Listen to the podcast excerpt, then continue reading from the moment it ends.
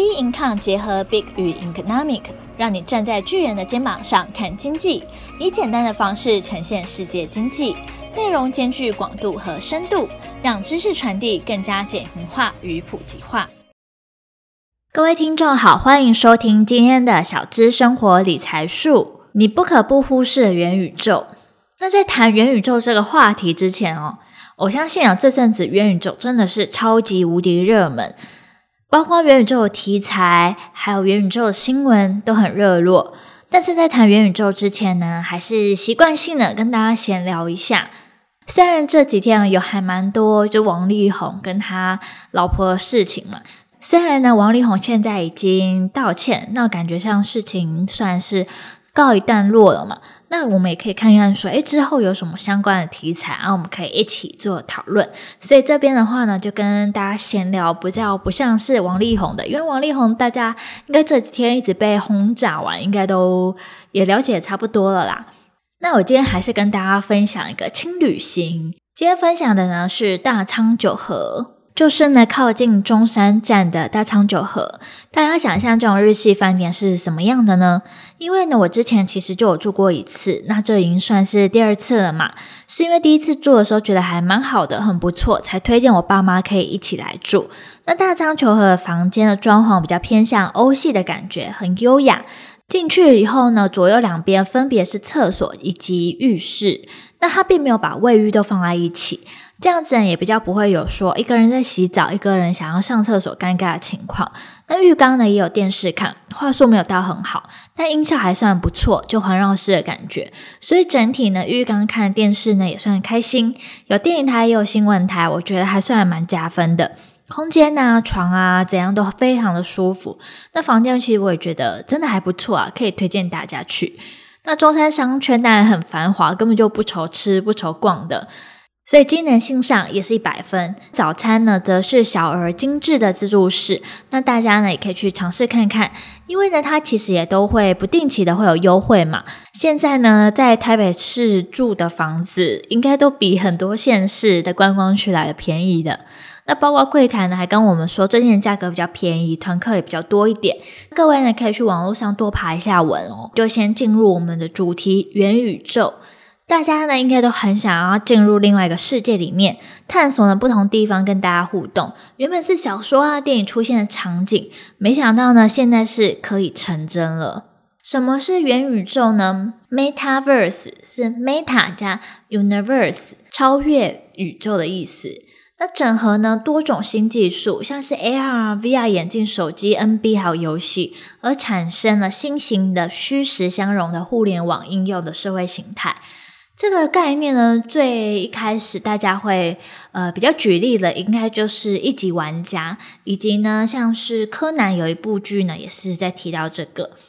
那什么是元宇宙呢？它是会改变说现在社会组织跟运作，并且它形成一个比较虚拟二维的新型的生活的方式。那有可能啊，会演变成线上线下一体的新型的社会的关系，以及呢赋予实体经济新的活力。大家也许现在听会觉得，嗯，觉得不飒飒，或者觉得说，该不会它只有游戏这样子而已吧？但我们其实也想看看，当我们还网络没那么普及的时候，可能也没有想到有一天，在网络上你讲的话，恐怕比你在现实当中的朋友还要讲的话来得多。不过呢，游戏呀，它已经实现元宇宙概念，像是《要塞英雄》。这个游戏呢，它二零二一年的时候就邀请美国的嘻哈歌手 Travis Scott 在游戏中举办了演虚拟演唱会，那把玩家到深海啊、太空等奇幻的场景中。这个嘻哈歌手呢，我相信已经越来越多人会知道他了。Travis Scott 呢是算非常有名嘛，带什么东西就火什么东西这样子，他吸引了非常多人哦，一千两百三十万的玩家线上观看。那元宇宙呢？到底为什么说会被会被需要？因为人们在现实当中缺失的，在虚拟世界呢可以进行补偿。比如说技术呢，渴望新的产品，AI 啊、五 G 啊、大数据啊、区块链、云端计算都可以发挥到最大的效益。还有用户呢也很期待说有新的体验。它不只是说只有感官上、眼睛上的感受，而是身历其境的感觉。还有资本呢寻找新出口。场景化的社交、虚拟的服装、虚拟的偶像。这种商机呢是无限的，那它到底如何说去整合虚实这个世界呢？我们从虚实的事件这中间当中，一定是利用像是 VR、AR 嘛这种设备，像眼镜啊、荧幕啊、耳机啊、气味还有体感的感觉，来感受到说虚实的不同。那在现实上面呢，是在国家的框架下，有法律还有社会规范的框架下的社交。让商品呢跟货币可以自由市场经济呢，而形成一个文化嘛。但是在虚拟世界呢，是用区块链的框架上，规则还有演算法运作，在社交平台的区块链的数字，在社交平台区块链数字货币啊，跟经济平台呢的内容，那衍生出了它是虚拟世界，另外一边是现实世界。那在这之中呢，就是整合出来了虚拟的世界。那我们接下来介绍一下，说元宇宙它的生态版图是什么？从底层的技术来看，底层的框架一定就是我们一直提到区块链嘛，NFT、虚拟货币、人工智慧，还有运算技术。像是 NFT 啊，近期也是非常热门，包括很多艺人也把一些艺术品在上面卖，哇，一下子就赚蛮多的。那也有看到有建商呢，是说，诶，你在我的。NFT 上买一间房子啊，现实中我再送你一个 NFT 的房子，也有看到，诶，这种行销策略其实也还蛮有趣的。那后端的基础建设，包括像五 G 啊、GPU 啊、物联网啊、云端。再来的话，我们往上一层看，可以看到说它是有设备平台的，包括虚拟主机、AI 计算、AR、VR、穿戴式的装置，还有触觉啊、声控的神经设备。以及呢，再往上一层就是场景的入口了，包括它这个入口可能是你用游戏进去，是社交的，是加密钱包，是交易平台，可能是剧院、购物，还有经济体系、广告网络都有可能。那它的经济价值呢，其实是非常大，因为你有用户的参与嘛。只要呢你是用分身的概念，这个形象进去，不管什么方式呈现，都受到资本市场的关注。因为就像你平常玩线上游戏。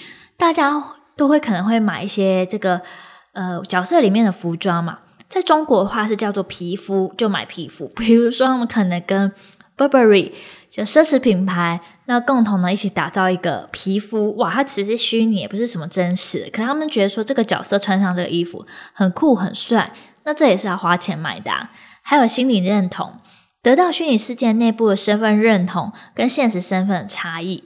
像我觉得这件事情算是很重要很重要的一部分啦，因为我觉得有些人呢，他可能在现实生活中他是比较不开心的，或是说他觉得比较害羞，不敢去认识大家。但是在虚拟社会中，他觉得他是抛开另外一种层次，那他的样貌跟现实也不太一样。在虚拟生活中呢，可以有自己的样貌，那跟大家去做接触，去做认识，那也可以感觉到另外一种的成就感啊。还有土地和场景的经济。那现实生活中土地的稀缺性嘛，虚拟世界呢，少数的区域集中多数用户，将元宇宙中的土地价值啊拉高，酒吧啊聚会啊比赛，所以你在这个共享时空当中，你其实没有什么空间的问题耶，反而呢可以提升陌生人的社交的积极性，并透过即时的互动啊，提升社交圈的价值。那市场呢也有预估元宇宙的商机，像有一间加密货币信托的基金公司评估元宇宙的商机呢，能可以达到呢一兆美元哦。那未来十年呢，在元宇宙的大规模互动模式可能会赚取更大的利益。那虚拟游戏世界收益可能从二零二零年的一千八百亿美元增加到二零二五年的四千亿美元，诶，表示说其实这增长呢是。可期的，大家也是觉得说，呃，可以往这个方向走。那在各国呢，他们元宇宙其实都有在发展，但发展呢，算是最积极，也就是在美国方面。第二个的话呢，我觉得是在中国，它也算是还蛮积极的，包括日韩呐、也都是非常的积极。那我们就从美国的公司 Meta 来看，Meta 的话呢，它原本就是我们大家都熟悉，也用非常多年的脸书嘛。那它的强项呢，就是扩充实境，还有社群的系统，所以它也可以建构出另外一种新形态的社交的感觉嘛。包括呢，这个东西那么热门之后呢，二零二一年 Meta 股价其实就整个上涨五十七点一二 percent。再我们看到的是美国元宇宙公司，我不确定这个念的对不对，就差不多。Epic Games (EPIC) 它的强项呢是图像还有 MMO 的游戏，最主要就是像是奥要塞英雄啊、火箭联盟的社群体系，并且呢，Sony 已经成为他们的股东，所以呢，在美术技术啊，还有游戏产业上，还有线上社群的很多领域，其实感觉上是可以做得更好，就感觉会更热门。但是呢，二零二一年呢，它的股价却下跌了九十九 percent。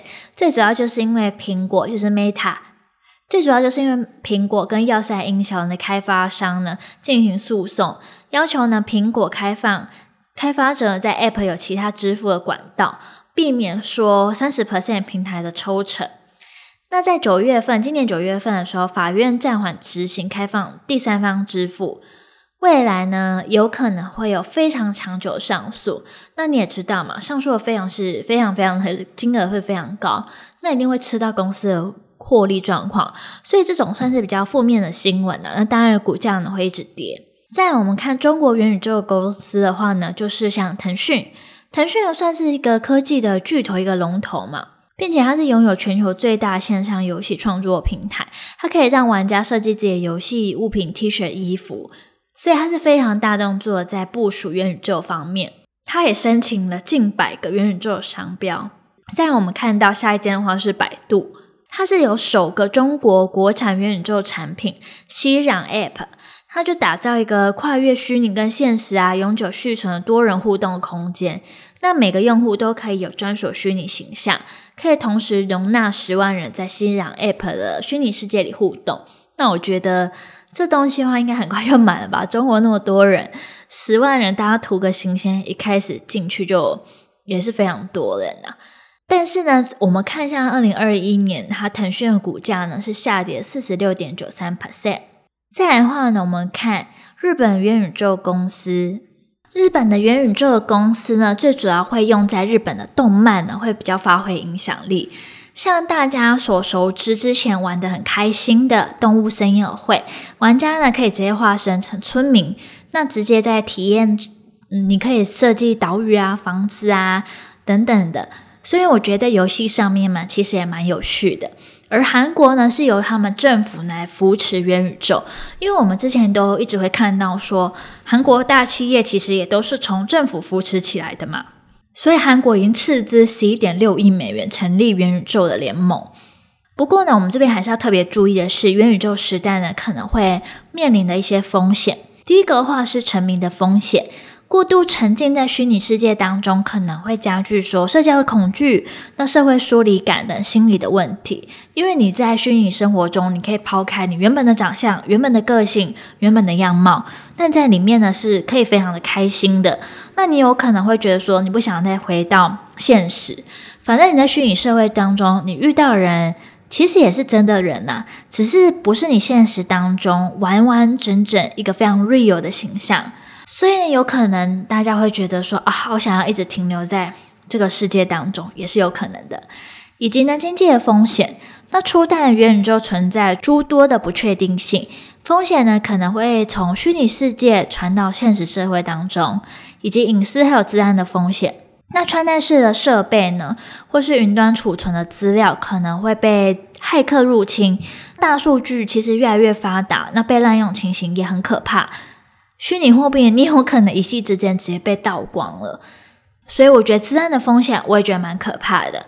最后一点的话是伦理的风险，未来有可能呢、啊，从虚拟的真脸、虚拟的假脸、虚拟跟现实呢越来越不明显，真假难辨。像我自己觉得最可怕的话就是这一点，因为你在虚拟生活中，你可以做一些你平常现实生活中你不敢做的事，你可能是一些犯罪的行为。可能是你很想要好好发泄的动作，那这些的话，我觉得多多少少还是会影响在你现实生活中的表现啦。所以呢，这两年啊，其实，在疫情的蔓延下，加速元宇宙发展的速度。那未来科幻小说啊，它的情节会发生在现实生活中上演。所以人类呢，你真的很忙哦，大家必须要习惯虚拟跟现实存在的新境界。那元宇宙的趋势呢，也让各大企业纷纷进入这个市场，想要瓜分，想要成为这个领域当中的巨头，想要抢的这些商机。不过对于我们一般人而言啦，未来如果有非常多的未知的领域，可能衍生出像是隐私啊、人身的风险，如何保护自己呢？就是当前的议题。所以大家也可以跟我分享一下，说，诶，你觉得？你想不想要，希不希望有元宇宙这个东西出来呢？因为我觉得科技的进步的话，我是非常开心的，觉得大家一直在前进的感觉。但是呢，我觉得这种进步有些时候是否会变成一个乱象呢？我会这样说，是因为我们平常看新闻的时候，是不是会常的看到说，像是美国高中生啊拿枪扫射校园这种新闻？那你详细的去问他说，诶，你为什么要这么做？他很多时候都提到说，因为他玩游戏。那玩枪扫射人的游戏，他觉得他没办法走出这个游戏当中，他也觉得用枪扫射，大家可能也可以复原之类的。